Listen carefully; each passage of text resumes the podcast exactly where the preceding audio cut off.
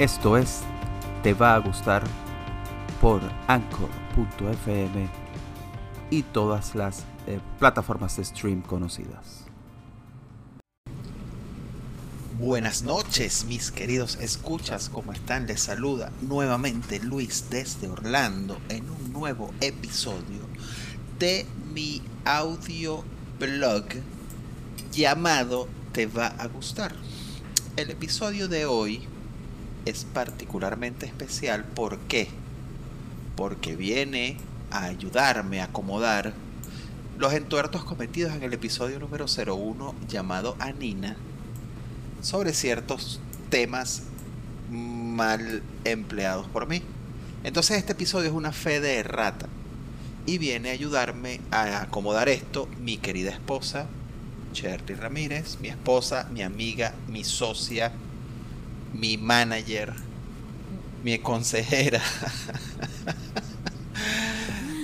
la madrina del equipo, cuarto bate, ella es todo. ¿Cómo estás, mi amor? Buenas noches, ¿cómo estás? Hola. Soy tu cuarto bate. El cuarto bate del equipo, el bate de confianza. Cuando las bases están llenas, yo te llamo a ti para que tú las saques del parque. Deberías llamarme siempre. También es verdad. ya comenzamos a- con los jalones de oreja. Este, bueno, sí, de nosotros conversando aquí en la casa, pues decidimos que luego de haber escuchado a mi esposa el episodio, yo me había equivocado en cosas muy, muy claves e importantes. O sea, había metido la pata, la había cagado. Vamos a hablar como hablamos nosotros, porque aquí no hay censura. Y entonces ella dijo, oye chico, mira, deberíamos hacer un podcast, un episodio donde arreglamos todo esto y yo de verdad he hecho el cuento de cómo pasaron las cosas. Entonces, mi esposa a partir de ahora va a echarles el cuento de cómo pasaron las cosas. Adelante, mi amor. La verdad yo no sugerí venir acá a arreglar lo que habías hecho. Ok. Yo te dije, tenemos que hacer una fe de rata, porque dijiste muchas cosas que no son. Exactamente. A nivel de realidad versus lo que dijiste, quizás no es tan importante, pero a nivel de lo que es am, como parte médica, no puedo dejarte vivir con el error y menos que esté público. Eso es como la mija esta que confundió los... ¿Cuál bis? ¿Cuál? De tantas tontas. ¿Cuál? To- Dios mío. La que confundió... A ver. Alicia eh, Machado seguro fue eso. Sí, fue Alicia Machado. Claro, Que claro. habló de China y era Japón. Y era Japón. Y, ah, sí, sí, sí. O sea, a esas cosas cosa. así universales hay que hacerle una fe de rata. No puedes Está dejar el error así en el, en el Pero aire. acuérdate, claro, pero acuérdate que no por justificarme, porque vaina que yo odio es eso. Pero acuérdate que yo no escribo libretos ni guiones para hacer esto. Esto es de cómo me salió y de cómo yo me acuerdo. Entonces es genial que tú vengas hoy con tu memoria. Tú eres la que de verdad viviste mucho de lo que ahí se vivió y que lo compartas con el público para que las muchachas que me escuchan, pues vean lo que tú viviste o sientan lo que tú viviste. Entonces, de verdad, enfócate, deja de regañarme y comienza a echar el cuento.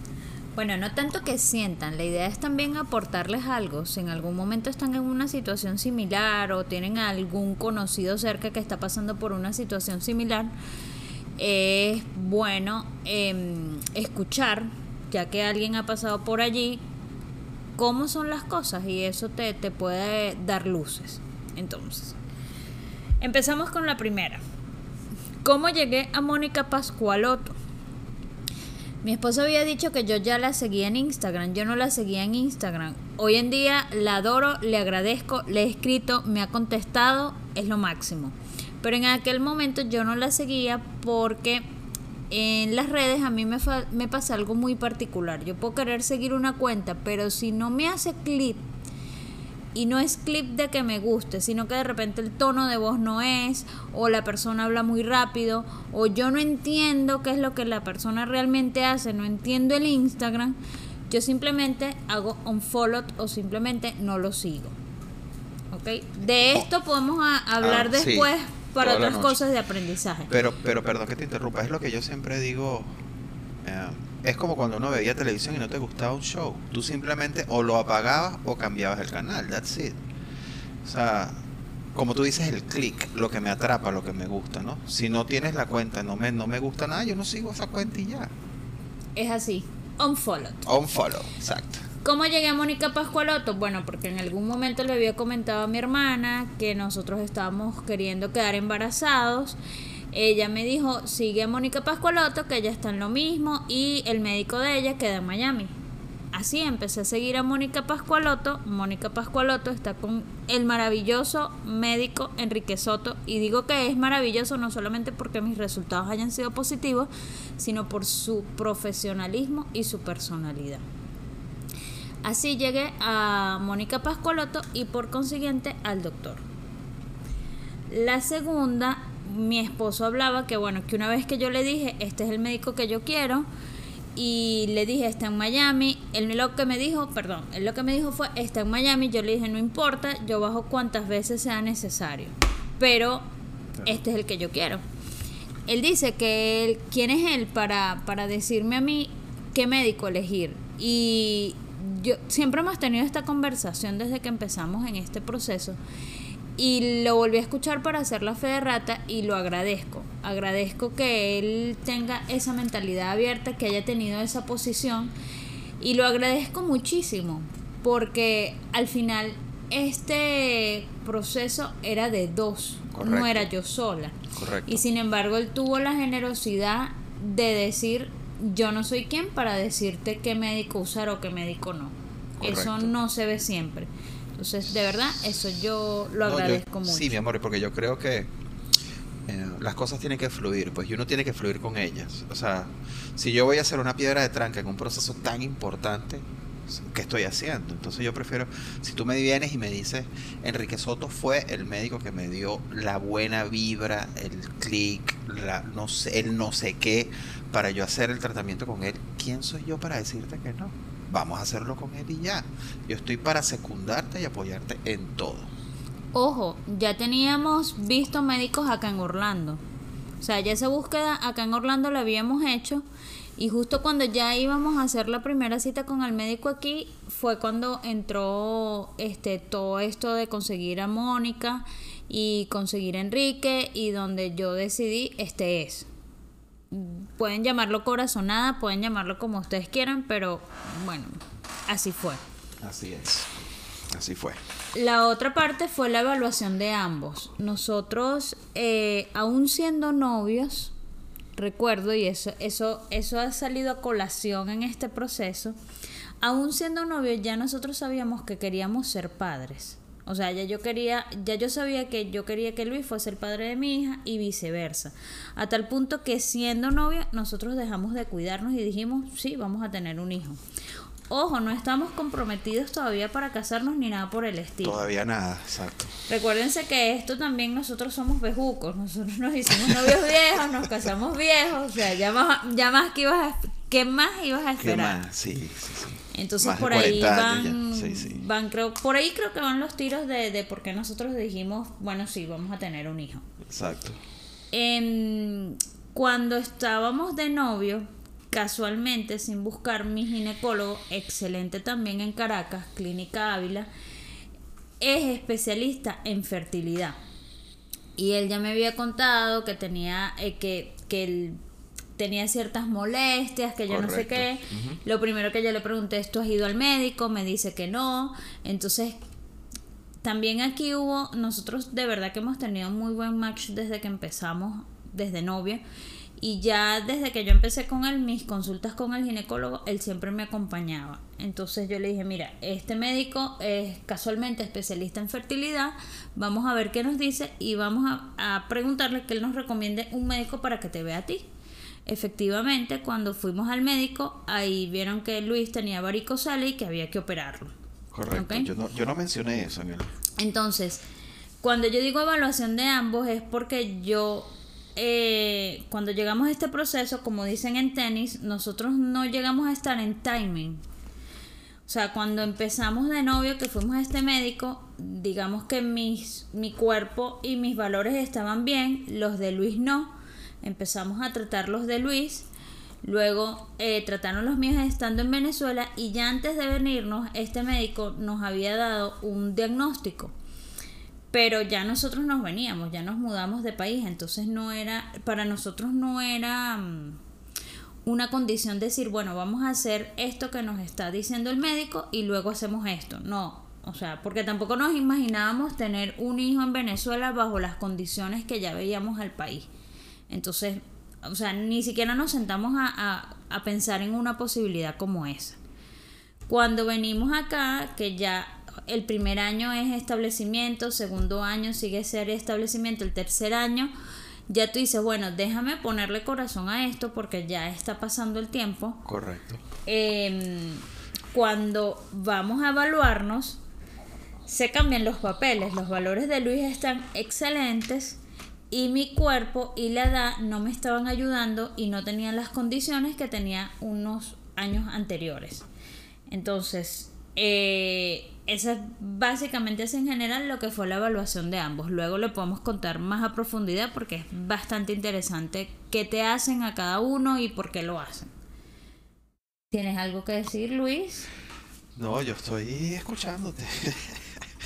este, no, ¿qué, ¿qué te puedo decir? Siempre, como tú bien dices, pues nosotros siempre conversamos, en lo que tocamos el tema de novio, supimos que, que, que iba a ser una, un, un, digamos, un proyecto de pareja, un proyecto de vida de los dos, ser padres, pues. Y, y, y así fue, así comenzó. No, tu, nunca tuvimos miedo, nunca dudamos, nunca dijimos, este, vamos a esperar, nunca nada de eso. O sea, la cosa fue, vamos a darle y arrancamos.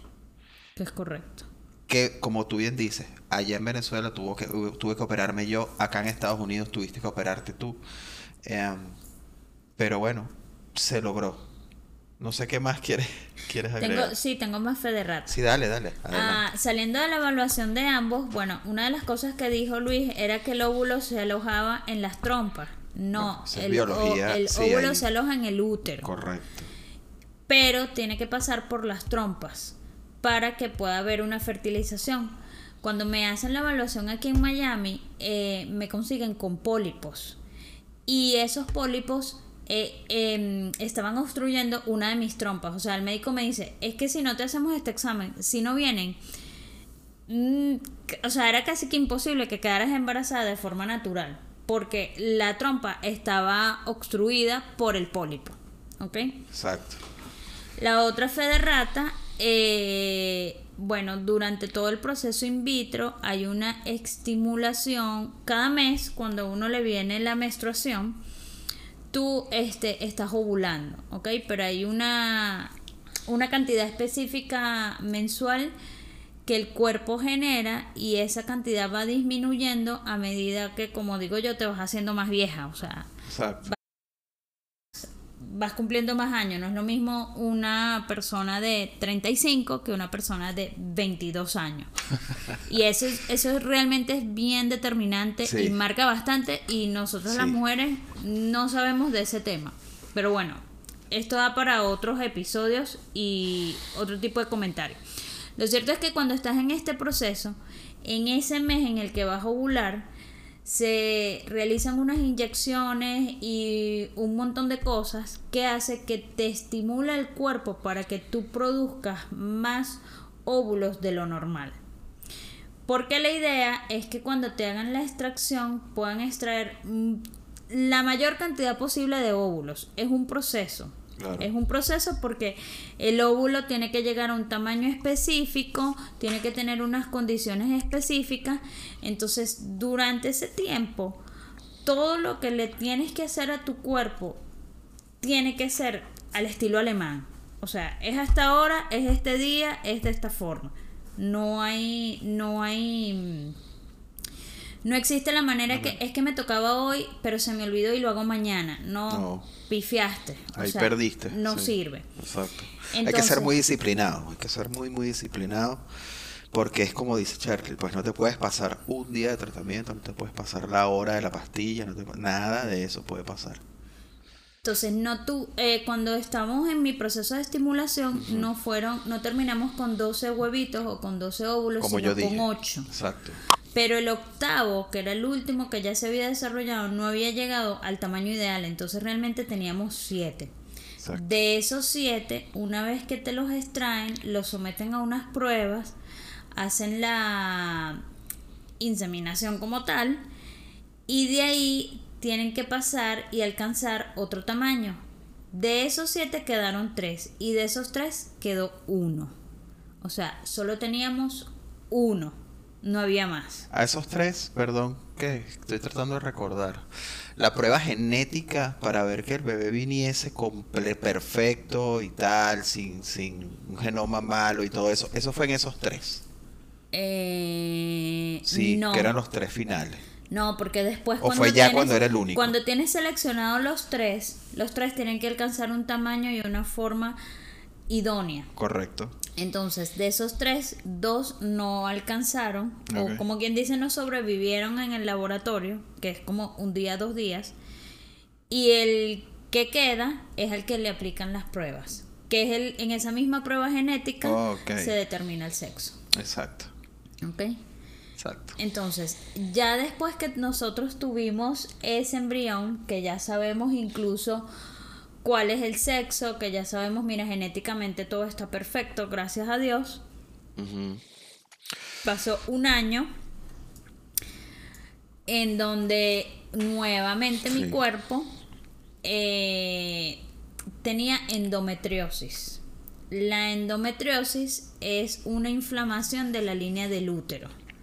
Todo esto lo aprendí en todo este proceso. Yo no sabía de la endometriosis, ¿ok? Pero es determinante para que el embarazo este, sea positivo. Si tienes endometriosis, o sea, era lo que me explicaba el médico y nosotros ciegamente confiamos en él. Él siempre decía, ustedes son excelentes pacientes y yo le decía, lo que tú me digas, yo lo hago. Me tengo que poner de cabeza, me pongo de cabeza. Me tengo que poner de cabeza 40 días, lo hago 40 días porque al final en este proceso tú tienes que estar comprometido y hacer las cosas como te dice la persona experta y quien te está guiando. ¿Ok?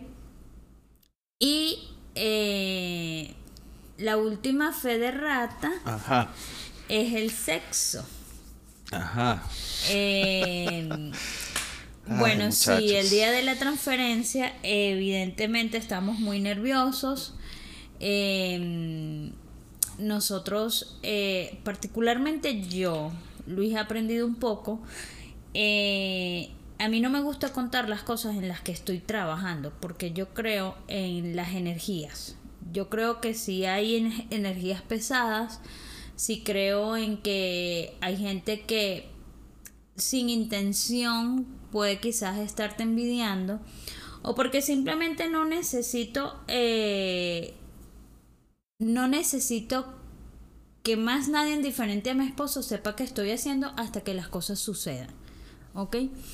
Entonces, bajo esa circunstancia, nosotros teníamos que bajar a Miami, hacer la transferencia del embrión.